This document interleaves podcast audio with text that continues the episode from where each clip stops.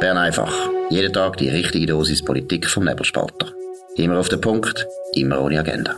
Der Podcast wird gesponsert von Swiss Life, ihrer Partnerin für ein selbstbestimmtes Leben. Das ist die Ausgabe vom 17. Juni 2022. Dominik Feusi und Markus Somm. Erstens, die Session, die Sommersession ist vorbei. Zweitens, heute Bundesratssitzung, und zwar eine EU-Klausur. Hat man da irgendetwas erfahren, Dominik, oder um was geht's? Ja, inhaltlich hat man einmal bis zur Stunde äh, nichts erfahren, was jetzt da beschlossen wurde. Es ist auch nicht irgendwie vorgesehen glaube ich, dass man grosse Entschlüsse fasst, sondern es ist mehr ein Austausch gewesen unter den, unter den sieben Bundesräten. Aber rundum muss ich schon sagen, einmaliges Brimborium, das gibt es selten, dass man so probiert, während mehrerer Tage äh, in der Öffentlichkeit die Kulissen aufzubauen, um jetzt eine Bundesratssitzung, eine Klausursitzung, wo oft eben nichts entschieden wird oder äh, nicht wahnsinnig viel entschieden wird, zu beeinflussen. Also ein Erosionsmonitor von Avenir Suisse haben wir heute Morgen bekommen. Dann äh, Swiss Universities hat sich gemolden, äh, der Städteverband hat sich gemolden, Basel-Stadt hat sich gemolden, äh, Business Europe, der Schweizerische Arbeitgeberverband, Economy Suisse hat sich gemolden ähm, und alle fordern vom Bundesrat äh, müssen jetzt auf die EU zugehen. Das ist das Interessante. Oder, oder dann maximal, dass man sagt, man müsste doch jetzt pragmatisch sein. Oder was äh, nichts anderes als orwellianisch ist für, man soll nachgeben bei der, bei der Frage von der politischen, juristischen Anbindung an die EU. Gut, aber ich muss auch gleichzeitig sagen, schon eine unglaubliche Naivität, oder? Ich meine, alle, die das, Dossier ein bisschen kennen, wissen, es gibt eigentlich einen grossen Elefant im Raum, das ist Personenfreizügigkeit. Und Personenfreizügigkeit, Dynamisierung, ist von rechts bis links nie im Leben mehrheitsfähig. Und man wird das nie, man wird das nie können ausschalten, weil Personenfreizügigkeit ist gleichzeitig für die EU auch eine heilige Kuh. Sie können dort fast nicht nachgehen. Hat man so gesehen bei England, oder? Sie haben ja eigentlich in Kauf genommen, dass England, äh, den Brexit beschließt, da ist sehr um Personenfreizügigkeit gegangen. Ich muss ehrlich sagen, die Leute, die jetzt da immer kommen, und es sind ja immerhin eben gestandene Organisationen wie Economy Suisse, Arbeitgeberverband und dann der naivste Think Tank von der ganzen Welt, da die Schweiz. Nein, ich meine, das ist ja, das ist ja nur noch lächerlich, wie die, wie die eine Kampagne machen, eine EU-Kampagne, wo es so weit weg ist, erstens natürlich von dem, was die Bevölkerung denkt, aber auch einfach von dem Mehrheitsverhältnis. Die Personenfreizügigkeit ist der entscheidende Punkt. Ich habe gerade letzte die Woche ein Gespräch mit jemandem, der es sehr gut kennt im Bundesrat, wie es dort überhaupt zum Entscheid gekommen ist, das Rahmenabkommen aufzugeben. Und der hat mir also gesagt, es ist praktisch 7 zu 0 gewesen. Weil es ist einfach klar, eben auch bei der SP ist es völlig klar, wir bringen das nie durch. Solange die Personenfreizügigkeit das Thema ist, ist eigentlich eine Annäherung nicht möglich. Und von dem her finde ich es nice try, aber mehr nicht. Ja, das geht ein in die Richtung, oder? Für mich kommt halt immer noch dazu, es geht auch noch um Grundsätzliches, nämlich um die Frage von der politischen Mitbestimmung und von der persönlichen Freiheit, wo wir haben, wenn wir uns eben politisch-juristisch nicht anbindet an einen Gesetzgeber, wo wir wissen, dass er Gesetz erlässt, wo weder liberal, noch freiheitlich, noch marktwirtschaftlich, noch sonst irgendetwas sind, sondern irgendwie letztlich merkantilistisch, äh, über, über und eingriffig. Und ähm, äh, um das geht's mir auch noch. Aber du hast hast natürlich recht, direkt, das direkte Problem ist in dem ganzen Freizügigkeitsabkommen. Und es ist ja noch lustig, weil es ja letztlich die EU war, wo in dem Paket von der Bilateralen die, die Freizügigkeit unbedingt hat wollen, dabei haben. Wenn man dort schon gecheckt hätte, dass es eben Länder gibt in dem, auf dem Kontinent, wo sich wirtschaftlich integrieren wo wirtschaftlich einen Teil beitragen zu einem starken Europa, aber nicht sich irgendwie politisch anbinden, dann wären wir heute an einem ganz anderen Ort, und zwar an einem besseren Ort, ökonomisch. Nicht nur für die Schweiz, sondern für alle anderen Länder auch. Wobei, ich muss dir sagen, also erstens, was du vorhin gesagt hast, da bin ich natürlich völlig deiner Meinung. Es ist ein grundsätzliches Problem. Aber ich glaube, das grundsätzliche Problem, das wäre nicht mehrheitsfähig, weil sehr viele Leute checken das eigentlich zu wenig. Dass es eben bei einem Rahmenabkommen oder bei dieser juristischen Einbindung um viel mehr geht, dass wir eigentlich unsere Souveränität aufgeben, in irrsinnig vielen Politikbereichen. Aber ich kann dir sagen, ich glaube, da würden wir sogar noch durchbringen in der Bevölkerung. Aber Personenfreizügigkeit bringt man nicht durch. Und wenn man, wenn man, wenn man EU intelligent wäre, aber Gott sei Dank ist sie nicht so intelligent, dann hätte sie schon lang einfach die Personenfreizügigkeit mhm. ausklammert, so wie seinerzeit bei Liechtenstein. Ich meine, Liechtenstein ist im EWR, aber hat keine freie Personenfreizügigkeit, weder mit der EU noch mit der Schweiz. Nicht einmal mit der Schweiz. Und ich meine, wir machen, weiss Gott, viel für Liechtenstein. Aber auch wir haben eingesehen, Liechtenstein ist klein. Liechtenstein kann eine freie Personenfreizügigkeit auch mit der Schweiz gar nicht äh, ertragen. Das geht nicht. Und wenn die EU ein bisschen intelligenter wäre, dann hätte es natürlich das schon lange gesehen und hat gesagt, komm, wir machen da eine Ausnahme und so weiter. Und dann würden nämlich, und das ist natürlich auch gefährlich, dann würde, ich kann dir sagen, Dominik, die Schweiz würde sonst nachher überall nachgehen. Wir würden praktisch die ganze Souveränität in allen anderen Bereichen, würden wir wahrscheinlich aufgeben, weil eben, du siehst es jetzt bei der Wirtschaft, Wirtschaft ist so, wie soll ich sagen, unterinformiert, was eigentlich die Regulierung Sehr diplomatisch. von Brüssel. Nein, ich meine, das ist schon verrückt, oder? Das verstehe ich nicht. Sie selber wissen immer, es kommt ja eigentlich praktisch nichts mehr aus Brüssel, wo eine liberale Regulierung ist. Also ich meine, denken Sie nur zum Beispiel das Verbot von der Verbrennungsmotoren. Das ist das ist Mittelalter. Und wenn sie das durchziehen, wird Europa seine Autoindustrie verlieren. Weil das wird nicht gehen, wird nicht funktionieren. Die Chinesen, die Amerikaner, die Südamerikaner, die machen alles was eben einfach möglich ist in der Technologie. Vielleicht führt das in die Mobilität, aber vielleicht auch nicht. Die EU verbietet es jetzt schon. Es ist ganz, ganz verheerend. Und dass man als Schweizer Wirtschaft das nicht sieht, dass da, wie ihr es wisst, das nicht sieht, wo ein völlig naiver Trottelverein ist, ist klar. Aber dass die Wirtschaft das nicht sieht, verstehe ich nicht. Ja, du könntest möglicherweise recht haben, dass dann alles durchkäme, oder wenn der, der Stein weg wäre. Leider könntest du recht haben, das ist zu befürchten. Und das merke ich mir also, wenn das nächste Mal im Bundeshaus jemand etwas ähm, sehr doof sagt, dann sage ich auch, du bist einfach unterinformiert. Ähm, zu Liechtenstein, zu Liechtenstein, äh, die haben diese Woche äh, ein Apero geschmissen, ähm, äh, wo ziemlich viele Leute gegangen sind. Äh, ich bin nicht eingeladen gewesen. Das hat wahrscheinlich damit zu tun, dass ich einmal einen Fall von Liechtenstein vor dem äh, EFTA-Gerichtshof beschrieben habe und dort äh, auch noch eine Bemerkung gemacht habe über die Schuhe von der Chef, von der Chefverteidigerin von Liechtenstein, wo sie, glaube bis heute verfolgt. Ähm, aber äh, ich habe mehr geschrieben, sie hätte mit dem, diesen höheren Absatz eigentlich den, den Ankläger von der EU können aufspießen und ähm, du siehst meine feuchten Träume beim Arbeiten und ich da Der Dr. Ferrari hat er geheißen und sie hat in dem richtig können ins Skibein ginken und das ja, genau, hätte ich, das hätte ich hervorragend gefunden. Und er hätte sich nämlich auch nicht getraut, sich zu wehren, sondern hätte einfach gesagt, genau. nein, nein oder ja, ja, aber eben, hätte nicht gewusst, was man sagt. Gut, wir haben noch andere Themen, nämlich auch wieder einen absoluten Fehlentscheid, wo unsere Wirtschaft auch könnte treffen die WTO tut den Patentschutz aufweichen. Um was geht es genau? Ja, es ist eine Forderung, ähm, äh, es ist auch bei uns so ein bisschen von links-grün, aber auch von, von Ländern ähm, aus, äh, aus, aus dem Süden, wo das geistige Eigentum an zum Beispiel eben Impfstoff aufweichen Es ist noch lustig und die haben sich durchgesetzt an der, an der 12. Ministerkonferenz von der WTO und es ist noch lustig, wie SRF heute Morgen darüber berichtet hat, äh, während Kandidat Kandidat gewesen für die Medienenden, aber wir haben noch einen besseren gefunden von, von der Ringier-Presse. Aber SRF hat geschrieben, die WTO will, dass in mehr Länder Impfstoff produziert würden, oder, als bisher. Und das ist natürlich eine völlige Beschönigung, weil die Realität ist ganz eine andere. Wenn der, wenn der Patentschutz aufgeweicht wird, dann werden einfach viel weniger Impfstoff hergestellt. Also das Resultat ist genau das Gegenteil. Und es ist wieder ein Beispiel dafür, dass man eigentlich die Politik nicht nach den guten Absichten beurteilen, sondern nach den tatsächlichen Wirkungen. Genau, und das ist natürlich auch ein interessanter Entscheid deswegen, weil er ist ja im Prinzip viel Sport.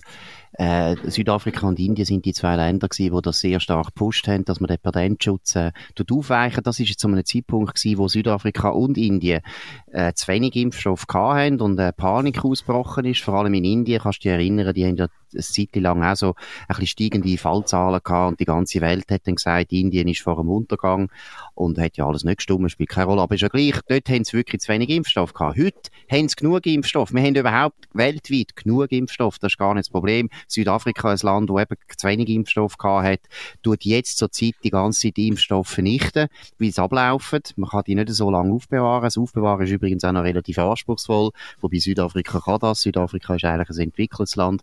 Aber Südafrika, nur um das zu betonen, tut jetzt Impfstoff vernichten, wie sie nämlich genug haben. Sie haben zu viel und sie haben ganz ein anderes Problem. In Südafrika hat man einen grossen Impfwiderstand. Sehr viele Leute wollen sich nicht impfen lassen. Das ist ein anderes Thema. Das hat nichts zu tun mit dem Patentschutz, das ist ganz etwas anderes. Es ist ja das Land gewesen, wo ja ganz lang AIDS praktisch nicht anerkannt hat und so weiter. Da gibt es einen anderen Hintergrund. Aber was ich will sagen ist, erstens ist ein Entscheid, der überhaupt nichts mehr zu tun hat mit der Realität. Wir haben genug Impfstoff, das ist nicht das Problem. Und das Zweite, das, was du auch gesagt hast, es ist auf die Zukunft ausgedenkt, ganz ja, ja. naiv. Weil bei der nächsten Pandemie werden ganz viele Hersteller sagen, du, was soll ich jetzt da Milliarden investieren in einen neuen Impfstoff für die neue Imp äh, Pandemie und nachher werde ich enteignet, nachher muss ich den Impfstoff gratis geben, ich muss nachher, oder nicht gratis, sondern ich kann nicht mehr patentgeschützt verkaufen, das heißt eben viel billiger und andere können den einfach nachbauen. Warum soll ich überhaupt noch mehr die Mühe machen, die, Innovation, die Innovationen vorwärts zu treiben? Warum soll ich noch investieren?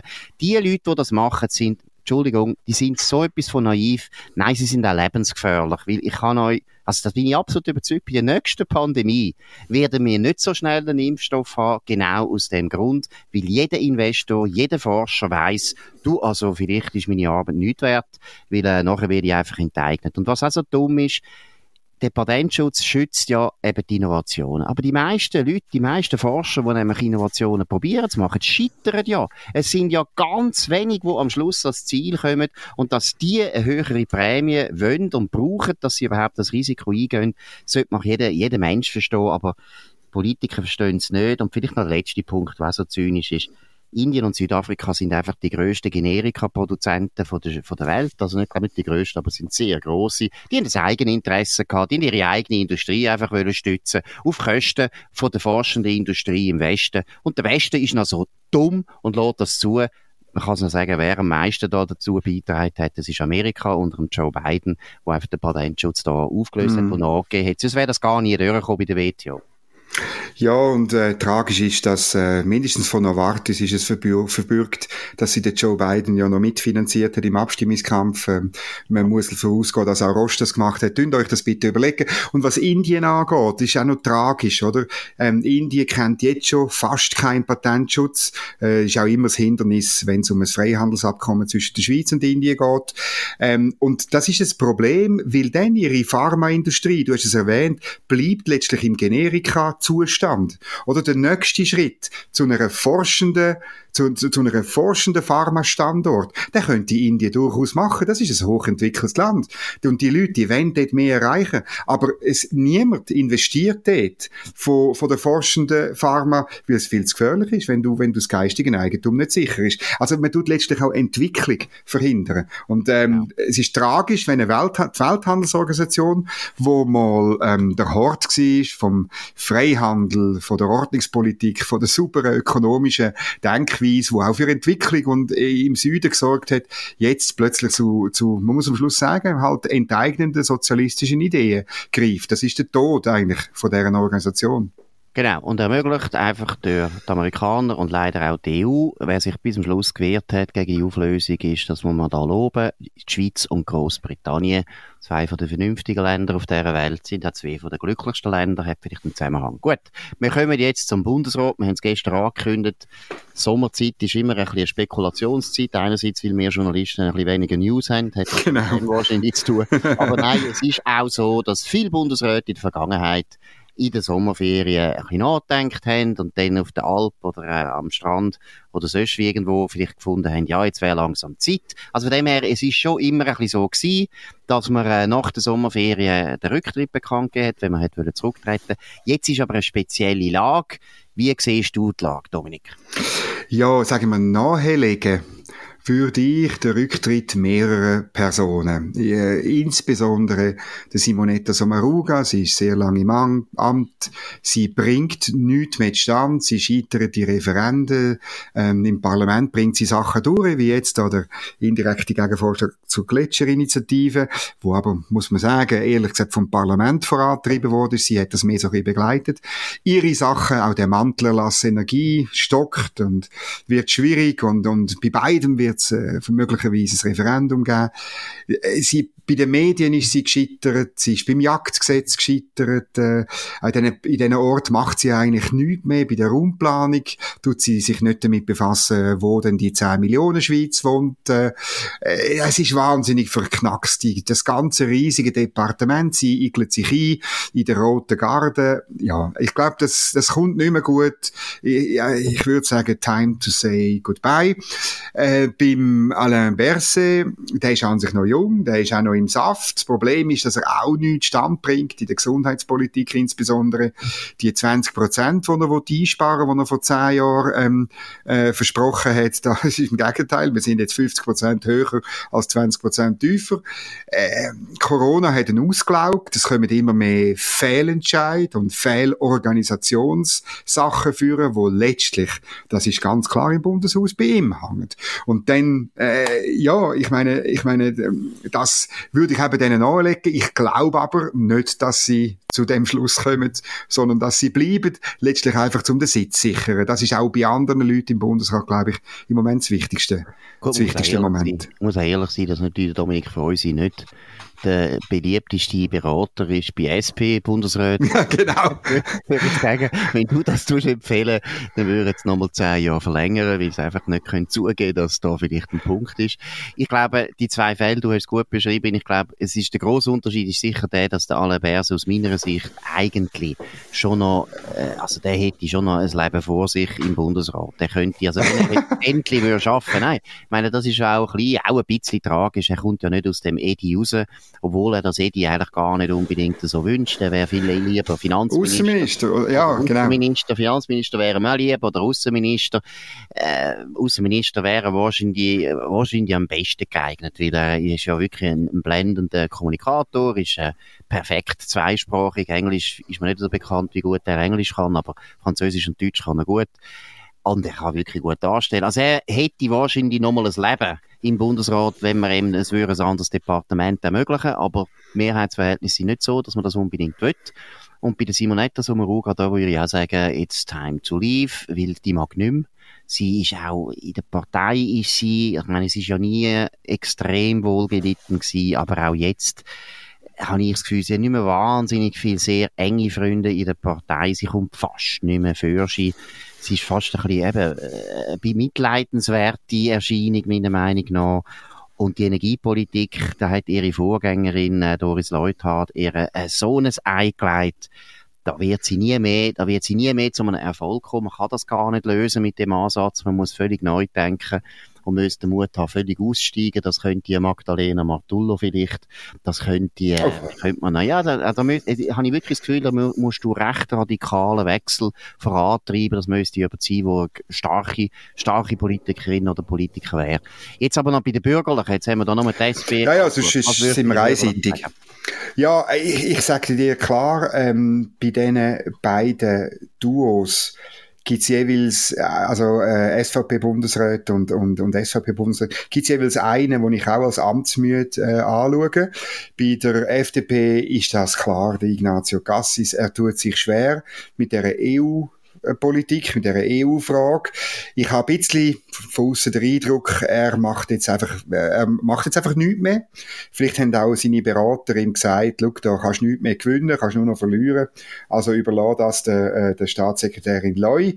Die hat einen eigentlich nicht so schlechten Brief auf Brüssel geschrieben das müssen wir eigentlich einmal, den Brief, müssen wir eigentlich einmal noch umdeutschen in ein, äh, in ein Kommuniqué. Das hat man zum Beispiel heute der Europaklausur können machen, in ein Kommuniqué und öffentlich gewisse Elefanten im Raum, wir haben äh, mindestens zwei angetönt, klarstellen, dann wäre vielleicht ein bisschen Ruhe im Karton. Aber für das äh, lenkt es eben dann im Bundesrat auch nicht und möglicherweise ist auch der Ignazio Cassis nicht der Richtige, um da die Pflöcke einschlagen. Ich glaube, er ist nicht glücklich in seinem Amt. Er, äh, eben, er macht jetzt eine Ukraine-Konferenz werden wir erleben als große Show. Er hofft, dass dort wichtige Leute kommen, ist aber noch nicht sicher und vielleicht kommt am Schluss niemand Wichtiges. Dann ist dann aber nicht wahnsinnig gewesen. Und das Zweite ist jetzt der UNO-Sicherheitsrat, wo die ganze Entourage in New York war, wo dann gefilmt hat, wie er das ein Zettel Turnen tut und wie man dann applaudiert, dass die Schweiz mit einem, muss man sagen, hervorragenden ähm, Resultat gewählt wird. Äh, Karin Keller-Sutter ist im Saft, ist, äh, ich würde sagen, zusammen mit dem Alain Berset eine von der Leaderfiguren in dem Bundesrat. Ähm, und, und da sehe ich die Situation anders, gebe ich offen zu. Und bei der SVP ist es ähnlich, nur ist es ein bisschen komisch. Ich meine, der Uli Maurer ist so wohl im Amt wie, wie eigentlich immer. Ähm, und und äh, er weiß respektive, er weiß genau, dass er das auch noch lange kann machen kann. Er, er, es ist ihm gleich, was die Medien schreiben. Von dem her keine Amtsmüde, überhaupt nicht. Beim Guy Parmelin, äh, die letzten äh, Geschichten, wo man da ein bisschen gehört hat, insbesondere auch die Besetzung von der Spitze vom Staatssekretariat für Wirtschaft, von der ganz zentralen äh, Posten in der Bundesverwaltung, ähm, sind bei mir wirklich Zweifel bekommen, inwiefern er ähm, Amt noch gewachsen ist und diese taktischen Spiele, wo man einfach muss spielen, wenn man Bundesrat ist. Es ist eben ein, ein Piranha-Teich und wenn man im Piranha-Teich nicht selber Piranha ist, dann ist es einfach schwer. Gut, da muss ich sagen, da sehe ich jetzt ein bisschen anders. Ich glaube, du bist zu hart mit dem Cassis. Ich glaube, der Cassis, da muss man einfach immer sehen, das ist wie wenn du Chefredakteur wärst. Du, Dominik Feusi, wirst jetzt Chefredakteur vom Tagesanzeiger. Das ist einfach ein Haifischbecken. Und das EDA, das EDA, das wissen wir alle, da gibt es praktisch keine Bürgerliche mehr. Das sind alles Sozialdemokraten. Sie haben es gut verborgen. Die Leute wissen das nicht. Gut, du weißt es natürlich. Das EDA ist eine von der linksten Abteilungen, die wir haben überhaupt in der Bundesverwaltung. Und es ist völlig klar, der Cassis kann machen, was er will. Es gibt immer ein Leak, wo ihn negativ darstellt und alle Medien prügeln auf ihn ein. Also von dem her glaube ich, sein Ruf ist, ist, ist sehr, sehr schlecht, weil er meiner Meinung nach recht unfair behandelt wird von den eigenen Leuten. Die eigenen Leute, die fällen ihm die ganze Zeit im Rücken.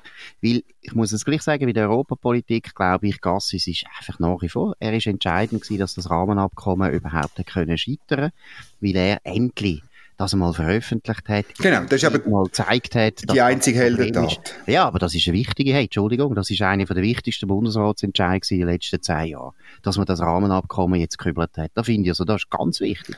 Und von dem her finde ich, da bist du jetzt ein bisschen zu hart. Ich finde, vielleicht wäre es gut, Ignazio Cassis würde sich überlegen, in ein anderes Departement zu gehen, wo er, wo er ein bisschen, äh, wie soll ich sagen, loyalere Leute hat, weil der Cassis, das ist sicher nicht seine Stärke, er ist nicht führungsstark, so kommt er mir auch nicht vor und durchschaut das, glaube ich, auch nicht ganz, was da für Spiele laufen, aber von dem her, auch Ignazio Cassis gebe ich also immer noch ein Leben im Bundesrat, da finde ich, da, der sollte weiterbleiben, der bringt uns etwas, der hat als Designer vor allem, weißt, wenn die ganze 10 Millionen Schweiz, wo jetzt immer mehr, meiner Meinung nach immer mehr ein Thema wird, da ist Ignazio Cassis als Designer einfach sehr sensibilisiert, ist sehr wichtig, dass er äh, das einbringt im Bundesrat. Karin Keller-Sutter, gleiche Meinung. Ich würde mir wünschen, dass sie, wenn sie schon, sie ist ja stark im Bundesrat, aber dass sie inhaltlich halt schon noch mehr eine freisinnige Politik erkennen lässt, die eben rechtsliberal ist. Das ist ja Freisinn.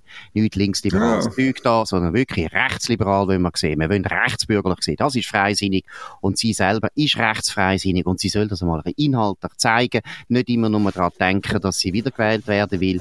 Sie wird sowieso wiedergewählt. Es gibt niemanden, der äh, sicherer in seinem Amt hockt als Karin Keller-Sutter. Ich finde, sie muss mal ein bisschen mehr Risiken eingehen und ein bisschen mehr Pflöcke einschlagen. Uli Maurer muss ich nichts hinzufügen. Der soll soll noch 400 Jahre Bundesrat bleiben.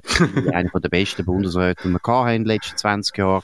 Und Parmelin, ja, bist auch ein bisschen hart, aber äh, ja, teile ich auch ein bisschen Eindruck. Er passt zu wenig auf. Ich meine, er ist ein unglaublich liebenswürdiger, sehr instinktsicherer Bundesrat.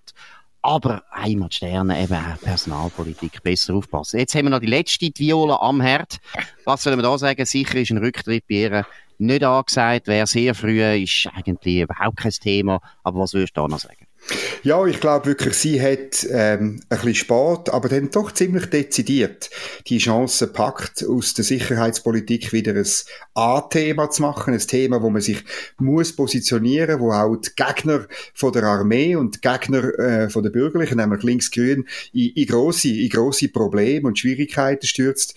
Ähm, es hat ein bisschen, also sie hätte ein bisschen müssen warten auf, auf, äh, aufs Parlament. Äh, Im Übrigen, das ist interessant, in dem Gespräch Gespräch, wo du und der Serkan Abrecht mit dem Mitte-Präsident Gerhard Pfister gemacht haben, sagt er, dass, er diskutiert das genau. Du sagst ja, äh, sie hätte müssen äh, Johanna von Orleans mässig vorausgehen und, und äh, der Gerhard Pfister verteidigt sie dann und ihre zivile Approach, wie er das nennt, das äh, bringe der Sicherheitspolitik äh, insbesondere mehr. Und ich bin dort ein bisschen der Meinung vom Gerhard Pfister, der Bundesrat, der vorangeht, das ist eben nicht in unserem System, stimmt das eben nicht so genau. Er muss schon zuerst sich ein bisschen absichern, das ist meistens gut. Es ist so etwas, was wir Journalisten nicht gut finden. Wir haben gerne Bundesräte, die da irgendwie vorausschreiten und so. Aber im System in, bin ich eher der Meinung, es ist manchmal gut, aufs Parlament ein bisschen zu warten oder das auch ein bisschen zu organisieren. Okay, eben, das Organisieren ist wichtig. Man kann das ja auch im Hintergrund organisieren, so dass gar niemand merkt, dass man dahinter steckt, oder? Also, da finde ich, also inhaltlich hat sie jetzt schon den Böck gesehen, finde ich auch. Aber ja, ja. wie gesagt, sie hätte mehr daraus machen Aber schon gleich. Jetzt müssen wir aber doch die wichtigste Frage zum Abschluss natürlich schon beantworten. Wir haben es ja angezogen, das Thema. Rechnet mehr damit, dass irgendeiner von diesen Bundesräten sich den Rücktritt wirklich überlegt in einer langen, schönen angenehmen Sommerferien oder gehen wir davon aus, es ändert sich nichts? Was meinst du, Dominik? Ich würde sagen, es ändert sich nichts. Ähm, und zwar der Grund ist ganz einfach, dass alle Beteiligten wahrscheinlich von, von einem Rücktritt vom jeweiligen mehr zu verlieren als gewinnen haben. Die SP muss Angst haben um einen Sitz äh, wenn sie wenn sie verlieren. Das wird äh, und sie wollen die die die Auseinandersetzung mit den Grünen nicht. Äh, bei der FDP wird es ähnliche Diskussionen geben mit weniger mit weniger Wahrheitsgehalt, aber die Medien würden das sicher spielen. Ähm, dann bei der SVP auch nicht, weil äh, bei der SVP ist das Problem, wenn sie allein zurücktreten, dann äh, ist das Feld offen für taktische Spiele gegen die SVP. Da kann man irgendeinen einen, äh, eben einen, äh, einen Samuel Schmid oder einen, äh, einen Wittmer Schlumpf wählen und darum würde ich sagen, der Uli Maurer tritt höchstens dann zurück, wenn ein SPler zurücktritt, oder? Er kommt dann auch zuerst dran, rein, rein von der Reihe folgt dann am Abstimmungstag und dann kann man ja immer, wenn es dann ein Spiel gibt bei seiner Nachfolge, könnte man das den, den anderen Parteien zurückzahlen bei der zweiten Runde. Darum wird dort auch nichts passieren und darum äh, glaube ich, sogar, ich würde sogar sagen, bis zu den Gesamterneuerungswahlen im Dezember 2023, das ist jetzt ein bisschen eine gewagte Aussage, aber könnte der Bundesrat wirklich zusammenbleiben. Leider. Gut, ich glaube, das, sehe ich nicht so, aber ich sage es jetzt einfach einmal, damit wir auch noch eine andere Perspektive haben. Äh, sind ja alles Spekulationen, Prognosen und wir sind, nein, ich glaube, ich bin der schlechteste Prognostiker, den es gibt, äh, wenn es um Bundesratswahlen geht, gebe ich alles zu. Aber ich rechne damit, dass es einen Rücktritt gibt. Einer von der SP geht. Entweder Alain Berset oder Simonetta Sommaruga. Ich habe das Gefühl, Simonetta Sommaruga ist die, die ich für am wahrscheinlichsten halte, dass sie noch vor der Wahlen zurücktritt. Ich glaube, aus Sicht von der Partei wäre das gut. Als SP würde ich alles daran setzen, dass jetzt noch über zurücktritt von ihnen, weil jetzt ist der zweite Sitz einfach nicht bestritten. Der zweite Sitz könnten sie holen. Wenn sie jetzt über Neues würden bringen, wie zum Beispiel, sagen wir, Flavia Wasserfallen, wo ich sehr für sehr bundesratsfähig halte, dann hätten sie auch für die Wahlen durchaus einen gewissen Vorteil. Ich will das nicht überschätzen. Wahlen werden nicht im Bundesrat entschieden, überhaupt nicht. Aber trotzdem ein frisches Gesicht für die wichtigen Dossiers, die anstehen, würde SP tot sicher helfen. Simonetta Sommaruga ist eben, ich habe es erwähnt, selber in der Partei ist man müde, man will die eigentlich nicht mehr so lange tragen. Und ich glaube wirklich, ehrlich gesagt, auch die Auseinandersetzung mit den Grünen, es wäre für sie viel besser, dann ist das Thema nämlich erledigt. Und selbst wenn die Grünen ein bisschen vorwärts machen, niemand würde nachher in einem Jahr sagen, ja, die SP-Bundesrätin, die neue, eben, sagen wir, Flavia Wasserfallen, muss jetzt zurücktreten. Also ich würde der SP das richtig empfehlen, ich würde es machen. Und äh, einer von beiden wird sein. Und ich rechne damit, dass Simonetta Sommaruga jetzt in der langen Ferien zum Schluss kommt, ich will nicht mehr, ich will jetzt wieder gute Bücher lesen. Die hat ja auch einen Mann, der gute Bücher schreibt. Also von dem her kein Problem. Und ich hoffe... Uli Maurer sehe ich es auch noch ein bisschen anders. Der Uli Maurer, glaube mhm. ich, der bleibt noch sehr lang. Und der bleibt vor allem deswegen auch ein bisschen lang, weil äh, das ist auch ein bisschen so ein, soll man sagen, ein stilles Geheimnis im Bundeshaus. Man weiß, das Verhältnis zwischen Uli Maurer und Christoph Blocher ist nicht immer ungetrübt gewesen. Der Christoph Blocher hätte ja eigentlich nicht wollen, dass der Uli Maurer Bundesrat wird. In der ersten Runde, dort wo der Bundesrat nachher der Blocher Bundesrat geworden ist, dort hat der Bundesrat Blocher in der Fraktionssitzung offen gesagt, Uli, du kannst das nicht. Der Uli Maurer hat das nie vergessen. Das ist immer ein, ein schwieriges Verhältnis gewesen und ich glaube, der Uli Maurer bleibt so lange in dem Bundesrat, bis völlig unmöglich ist, dass die Tochter von Christoph Blocher je eine Chance hätte, Bundesrat zu werden. Das ist jetzt meine Meinung, auch so eine Spekulation. Ich habe das Gefühl, einerseits muss man sagen, aus Sicht von der SVP ist es ja auch gut, so wie es auch der Christoph Blocher gesehen, aber ich bin absolut überzeugt, der Uli Maurer sitzt das aus, er macht denen nicht den Gefallen, er bleibt einfach und bleibt einfach und bleibt einfach. Ich hoffe, dass es zu einer Bundesratswahl kommt, weil für einen Journalist im Bundeshaus gibt es eigentlich nichts Interessantes. Ähm, ja. Aber wir werden sehen, ob, ob es wirklich zu einem Rücktritt kommt oder nicht. Wir sind jetzt heute ein bisschen länger geworden, aber ähm, ich glaube, das ist es wert gewesen. Genau, und äh, ich habe ja da auch nur an dich gedacht. Ich habe gedacht, für den Dominik wäre es viel schöner, im Bundeshaus genau. zu machen. Du bist ein super Chef. Gibt. Ich habe gedacht, ich muss an dich denken. Ja. Ich kann doch nicht immer so egoistisch ah. sein. Es geht jetzt um den Dominik uns. Nein. Eben, Bitte trete zurück für mich. Genau, alle Spekulationen, aber ich sage es noch einmal, ich glaube, es kommt zu einem Rücktritt und wir sehen es dann. Das war Bern einfach dem 17. Juni 2022. Und ich freue mich um Markus Somm. Wir hören uns wieder nächste Woche am Montag zur gleichen Zeit zum, auf dem gleichen Kanal. Könnt uns abonnieren auf nebelspalter.ch oder auf Spotify oder Apple Podcast und so weiter. Könnt uns weiterempfehlen, könnt äh, Werbung machen für uns, könnt uns gut bewerten mit viel, viel Sternen. Wir wünschen allen einen schönen Abend und natürlich ein gutes Wochenende. Bis bald. Das war Bern einfach, immer auf den Punkt, immer ohne Agenda. Gesponsert von Swiss Life, ihrer Partnerin für ein selbstbestimmtes Leben.